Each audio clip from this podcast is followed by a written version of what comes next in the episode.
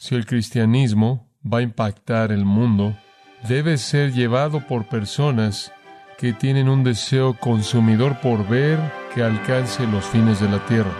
Debe haber cierta pasión involucrada en el evangelismo cristiano.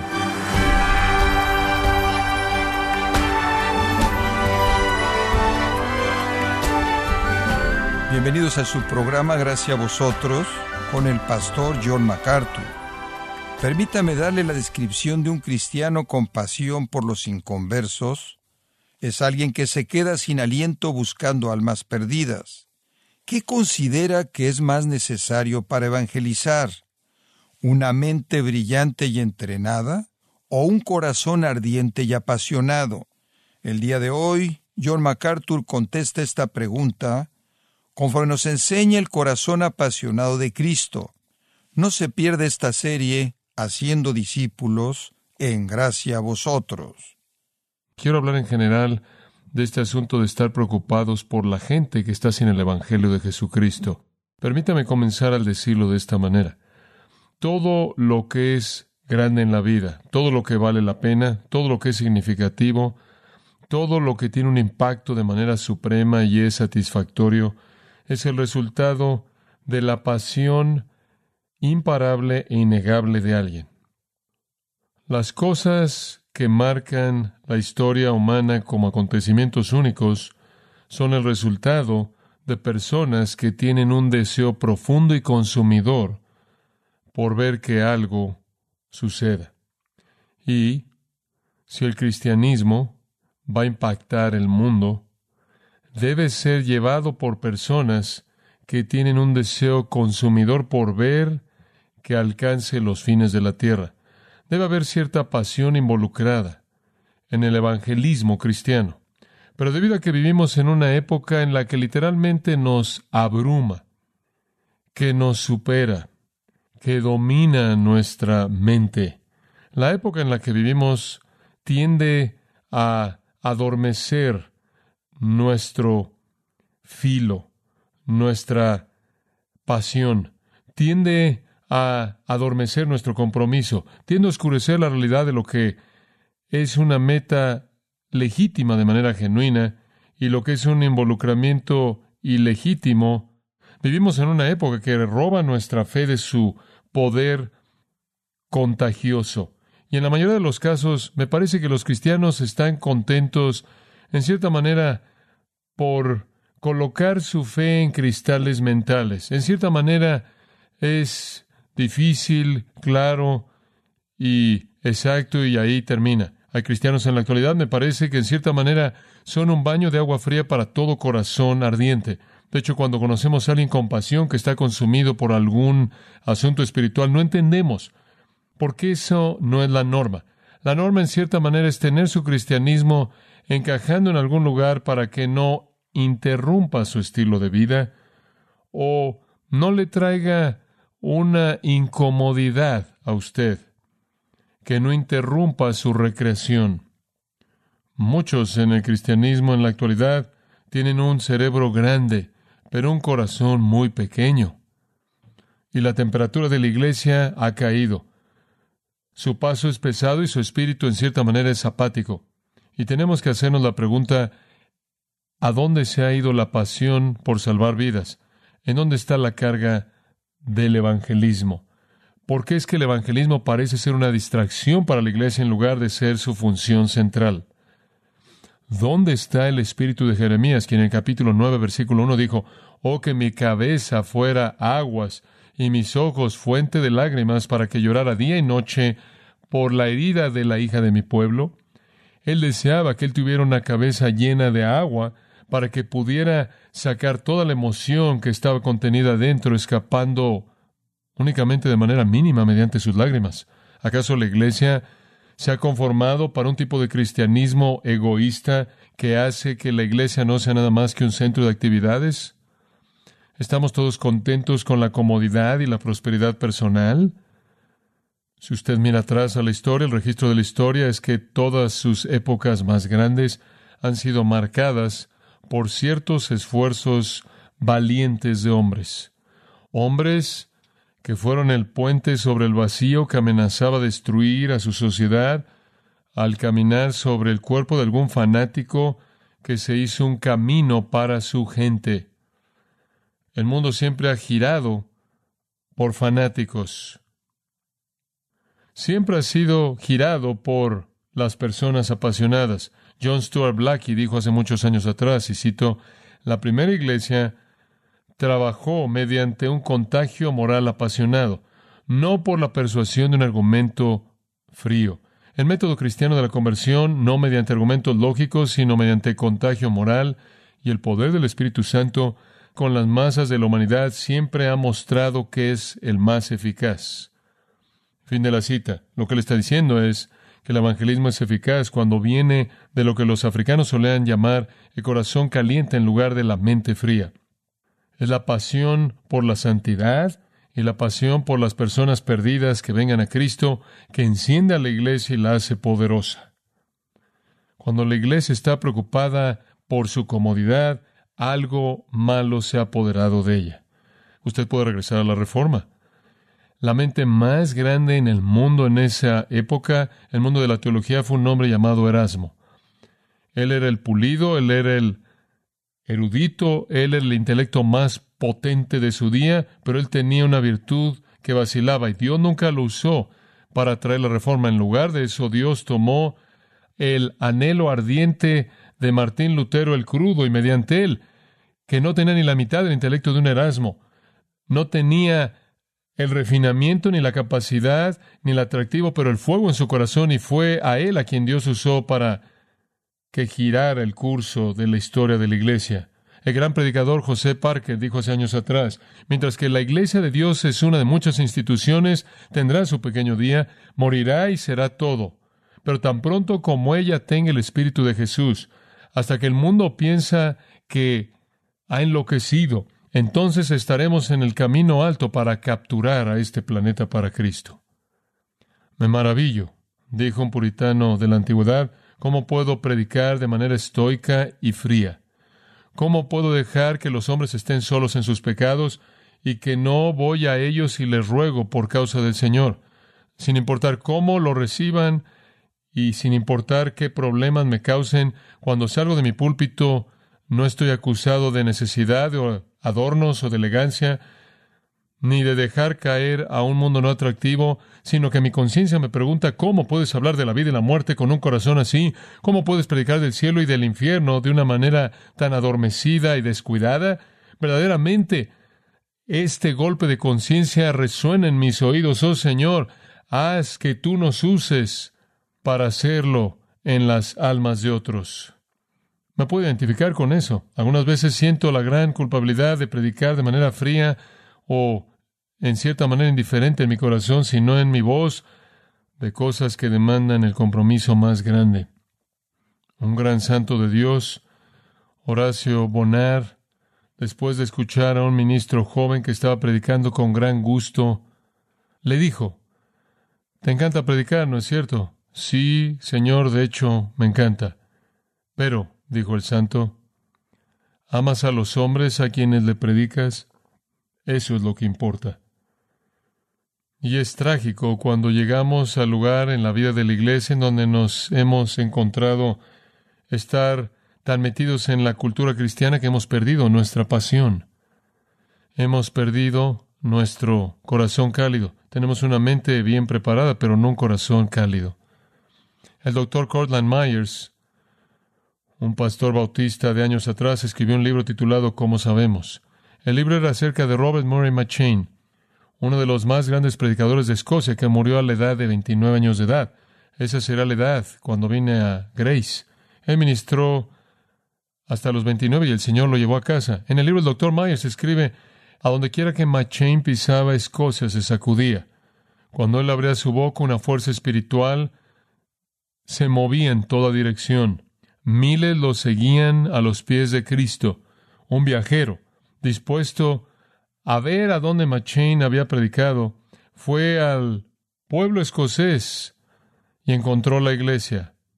Él entró. Un hombre mayor de cabellos grises en sus sesentas lo llevó a la iglesia y lo llevó al estudio privado de McChain. Siéntate en esa silla, le ordenó. Y el viajero titubeó por un momento y después se sentó en la silla. En la mesa, frente a él, estaba una Biblia abierta. Inclina tu cabeza en ese libro y llora. Eso es lo que nuestro ministro siempre hacía antes de que predicaba, dijo el hombre mayor. Después llevó al visitante al púlpito ante la Biblia abierta. Ponte de pie ahí, él dijo. E inclina tu cabeza sobre tus manos y deja correr las lágrimas. Así es como nuestro ministro siempre lo hacía antes de que comenzara a predicar. Y el doctor Myers dijo, con una pasión por almas perdidas en necesidad, es sorprendente que el Espíritu Santo le dio a McChain una personalidad magnética que atrajo a tantos al Salvador. Es la importancia de un corazón apasionado. De hecho, creo que sería seguro decir que ninguna virtud está segura que no sea mantenida de manera entusiasta. Ninguna virtud está segura en las manos de alguien que no tiene una gran convicción. De Juan Knox se dijo, y cito a su biógrafo, tan poderoso era él en su anhelo por las almas perdidas que pensé que rompería el púlpito en pedazos. De José Alain, quien ha escrito de manera tan profunda acerca del tema de la salvación, se dijo, y cito, con un anhelo insaciable infinito por la conversión de las almas. Él predicó con una voz fuerte, con un ojo fijo y un alma encendida de amor. ¿En dónde están estos hombres?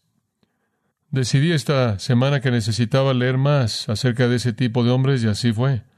Y leí acerca de la pasión de Juan Wesley. Su pasión por los perdidos realmente es sorprendente.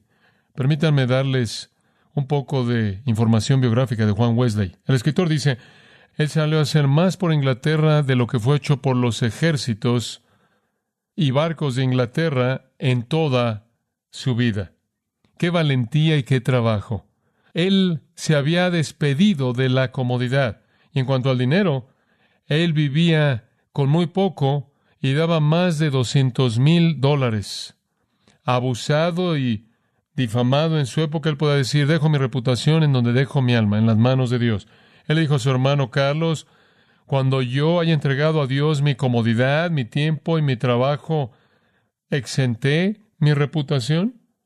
Entonces Juan Wesley a pie y montado a caballo viajó más de doscientos treinta mil kilómetros, predicó dos mil cuatrocientos sermones y en medio de la difamación y el abuso nunca conoció los deleites del amor en casa, fue sujeto de ataques incesantes de la multitud, del púlpito y los diarios.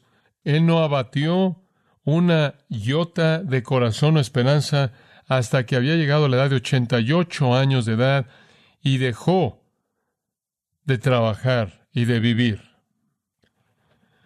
Canón Farrar dice, la evidencia abrumadora existe para mostrar que la Iglesia y la gente de Inglaterra en su día eran personas apáticas, sin alma y la predicación era descuidada, la tierra estaba inmersa en inmoralidad. A Wesley se le concedió la tarea para la cual él fue apartado por una consagración envidiable, una tarea que incluso un arcángel pudo haber envidiado de él, de despertar un avivamiento poderoso de vida religiosa en esos púlpitos muertos en la iglesia que estaba dormida en una sociedad moribunda. Él fue la sinceridad religiosa que no solo formó la comunidad de Wesley, que más tarde se convirtió en el metodismo, sino que operando a través del corazón de la iglesia misma que lo había menospreciado, él infundió fuego en sus carbones blancos. Fue él quien descubrió ese secreto perdido del cristianismo, la motivación fuerte por almas humanas. Él fue la voz que clamaba en el valle de los huesos secos, salid de los cuatro vientos, oh espíritu, y sopla sobre los muertos para que vivan. En la abadía de Westminster, ese gran templo de silencio y reconciliación, uno puede leer tres de sus grandes dichos, uno lleno de conocimiento santo. Veo al mundo entero como mi parroquia, otro lleno de confianza triunfal. Dios sepulta a su obrero, pero su obra sigue.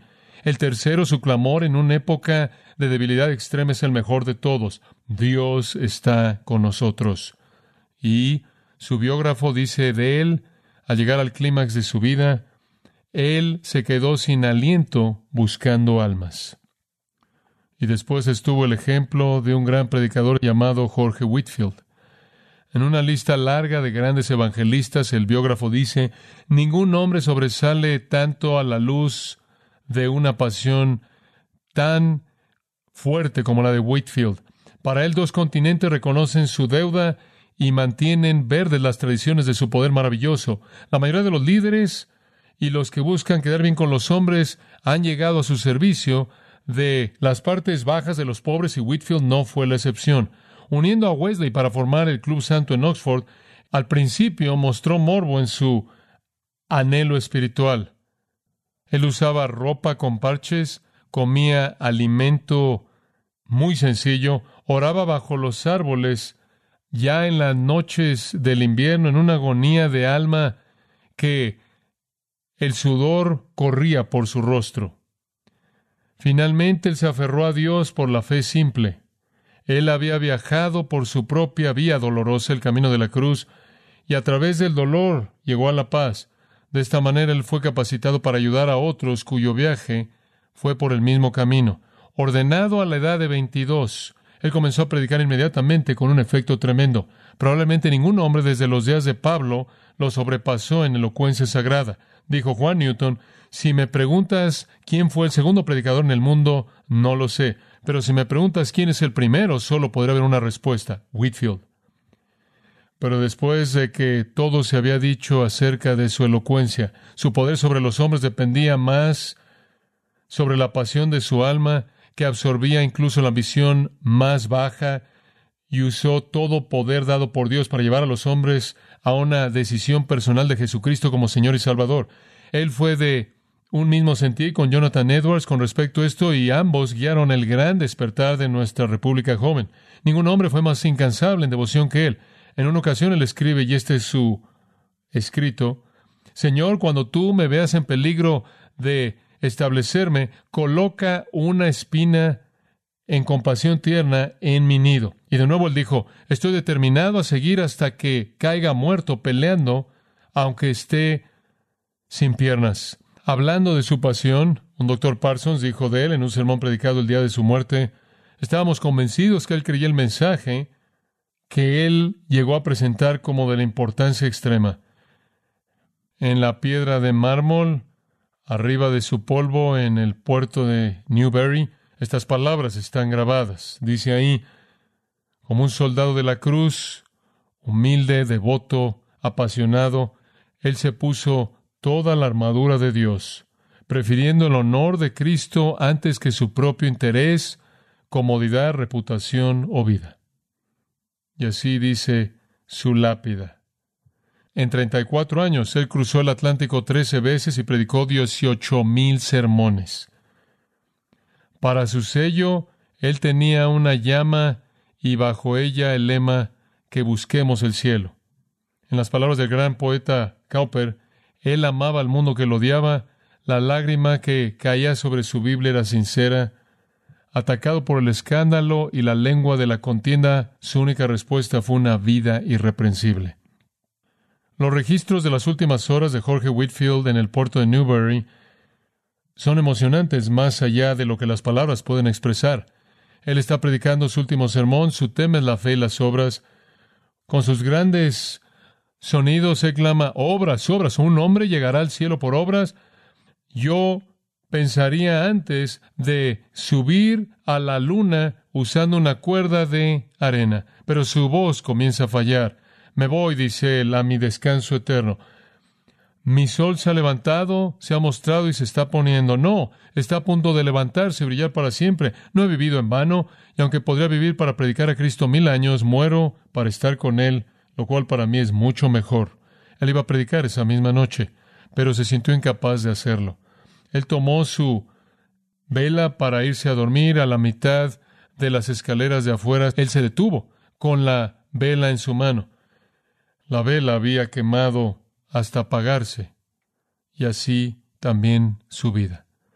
Él se fue a su habitación, a una noche agonizante, humanamente hablando, y después a la presencia del Señor Jesucristo. Transformó esta nación como el instrumento de Dios. Leo acerca de personas así y me pregunto, ¿dónde están? ¿Dónde están? Me parece que hoy día los profetas de Jehová son tan impotentes como los sacerdotes de Baal. Cuando hablamos de llamar porque caiga fuego del cielo, oh, hay mucho teatro y mucha manipulación y mucha histeria torpe, pero ¿dónde está el poder y la pasión por los perdidos? Jesús fue marcado de manera única, dice Scarborough, como uno que tuvo pasión por las almas de los hombres. Él anhelaba alcanzar a los perdidos, él era entusiasta, él lloró por los perdidos. Y realmente creo que él es nuestro modelo y me gustaría ver al Señor como el modelo de evangelismo, de la pasión por evangelismo. Ahora, para ver esto, vayamos al Nuevo Testamento y al registro de los evangelios y no vamos a explicar de más el punto, sino simplemente presentarlo y esperamos que sea de una manera que valdrá la pena recordar. Jesús tuvo un gran compromiso con alcanzar a las personas perdidas con el Evangelio Salvador, y solo quiero mostrarle algunas maneras en las que sabemos eso y le voy a dar un pequeño bosquejo. En primer lugar, sabemos que Jesús estaba preocupado por alcanzar a los perdidos, porque incluso su precursor fue un evangelista. Incluso su precursor fue un evangelista. Mateo 3. ¿Quién fue su precursor? Juan el Bautista. Él era un reformador, un profeta, un predicador poderoso, pero preeminentemente él fue un evangelista. De manera preeminente él llamó al arrepentimiento, de manera preeminente él fue un ganador de almas, y podemos usar ese término más bien contemporáneo. Me parece significativo que el Salvador, el Hijo de Dios, el Señor de gloria, Jesucristo, fue presentado al mundo por un hombre cuya única credencial fue que él era un evangelista, que él predicaba arrepentimiento. Y ciertamente fue uno de los más, y no es que el más poderoso de los profetas evangelísticos en la historia de Israel, porque toda Jerusalén y Judea salieron para oírlo predicar.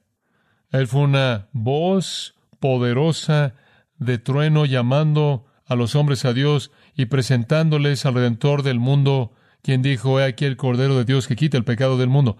Para entender un poco su énfasis, capítulo 3, versículo 1, en aquellos días vino Juan el Bautista predicando en el desierto de Judea y diciendo, Aquí está la esencia de su mensaje, arrepentíos porque el reino de los cielos se ha acercado. Él llamó al arrepentimiento, llamó a los hombres a dejar su pecado y volverse al reino de Dios, lo cual sería, claro, presentado por el Rey mismo, el Señor Jesucristo, pues este es de aquel de quien habló el profeta Isaías cuando dijo, voz del que clama en el desierto, preparad el camino del Señor, enderezad sus sendas, y dice que él estaba vestido de pelo de camello y tenía un cinto de cuero alrededor de sus lomos, y su comida era langostas y miel silvestre. No una dieta deseable en lo particular, pero si usted está fuera en el desierto de Judea no tiene muchas opciones. No había nada en su forma o persona que era atractivo en particular fue el poder de su mensaje, el poder de su vida. Y dice en el versículo 5, y salía él Jerusalén y toda Judea y toda la provincia de alrededor del Jordán, y eran bautizados por él en el Jordán, confesando sus pecados. Este es un avivamiento que este hombre trajo al predicar en contra del pecado. Y él era muy directo, él vio a muchos de los fariseos. Al ver él que muchos de los fariseos y de los saduceos venían Ahora, si él hubiera sido preparado en los métodos modernos de evangelismo, usted tan solo puede imaginarse cómo pudo haber enfrentado a los fariseos, qué sutilezas pudo haber usado para tratar de identificarse con el punto del que venían. Podríamos imaginarnos todo tipo de estrategias que él pudo haber usado. Oh, eso es maravilloso. Usted es un fariseo. Mi tío fue un fariseo.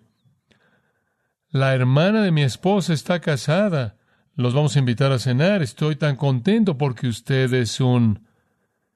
Quizás incluso existía una preparación de evangelismo para cómo darle testimonio a un fariseo.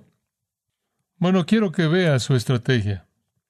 Él los vio venir y les decía, generación de víboras. ¿Quién os enseñó a huir de la ira venidera? Sorprendente. ¿Qué están haciendo aquí, víboras? Haced pues frutos dignos de arrepentimiento. Y no penséis decir dentro de vosotros mismos, Abraham tenemos por padre. No me dé nada de ese orgullo judío, porque os digo que Dios puede levantar hijos a Abraham aún de estas piedras. No son nada especial, Él puede hacer eso con una roca. Ahora, este es un método muy directo. Y ya también el hacha está puesta a la raíz de los árboles. Por tanto, todo árbol que no da buen fruto es cortado y echado en el fuego. Yo a la verdad os bautizo con agua para arrepentimiento, pero el que viene tras mí, cuyo calzado yo no soy digno de llevar, es más poderoso que yo y los bautizará en Espíritu Santo y fuego. Su aventador está en su mano y limpiará su era y recogerá su trigo en el granero y quemará la paja en el fuego que nunca se apagará. Pero ¿dónde están los evangelistas que truenan? ¿Por qué hemos aceptado esta comunicación de moda? ¿Qué pasión se ha perdido en el evangelismo, en la iglesia contemporánea, de tal manera que todo mundo está metido en la estrategia sutil que está de moda que francamente usted no encuentra en la escritura?